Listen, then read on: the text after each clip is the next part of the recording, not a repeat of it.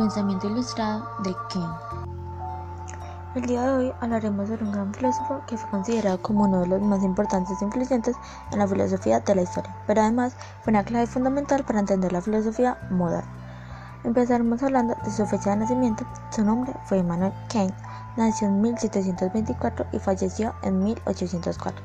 Quien, además de ser filósofo, era un maestro de filosofía. Opinaba que tanto la percepción como la razón tenían la misma importancia a la hora de percibir el mundo.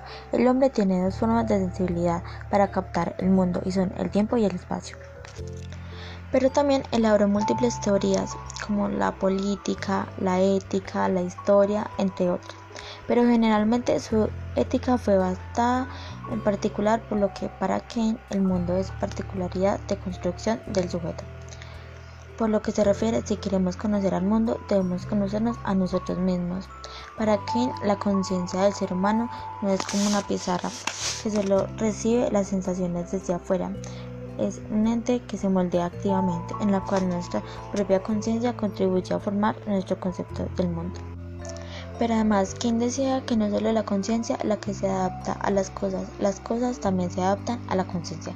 Quien está de acuerdo con un dijo que no podemos saber nada seguro sobre el mundo en sí, solo podemos saber cómo es para mí. Quien separó esa idea entre la cosa en sí y la cosa para mí.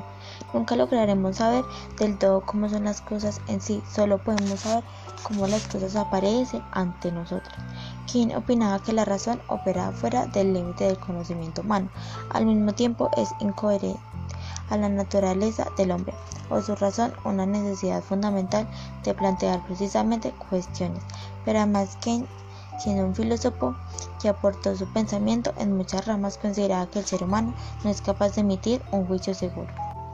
Esto estableció que cada persona se logrará apropiar de sus ideas y la logre incorporar para pensarse en sí mismo en diferentes perspectivas, pensando por fuera del sentido común establecido, que logra revolucionar el entendimiento en el cual logra definir desde la metafísica de la costumbre que define nuestras acciones, por lo tanto Kane nos lleva a tener una construcción del universo desde lo ético a lo moral, por eso realiza una teoría que nos muestra la realidad de las cosas, en la cual para él todas las personas saben lo que está bien o está mal.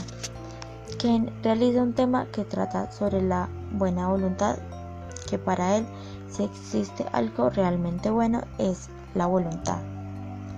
Bueno, en ese momento para finalizar hablaremos sobre la vida desde la teoría de Kent. En el momento en que en nuestra infancia solemos realizar cierto tipo de daños, en nuestra infancia no sabíamos si era algo bueno o algo malo. Esto nos lleva a un acercamiento a la teoría de Kate. Por otra parte, por lo que también podemos mostrar en el momento en que las personas van a votar por la cantidad y deciden venderlo, ya sea conveniente o porque sencillamente en un momento necesitamos un dinero extra, no sabemos en su momento si esta decisión será buena o mala, por lo que en el momento se veía como una opción para sacar provecho y no hacer las cosas bien.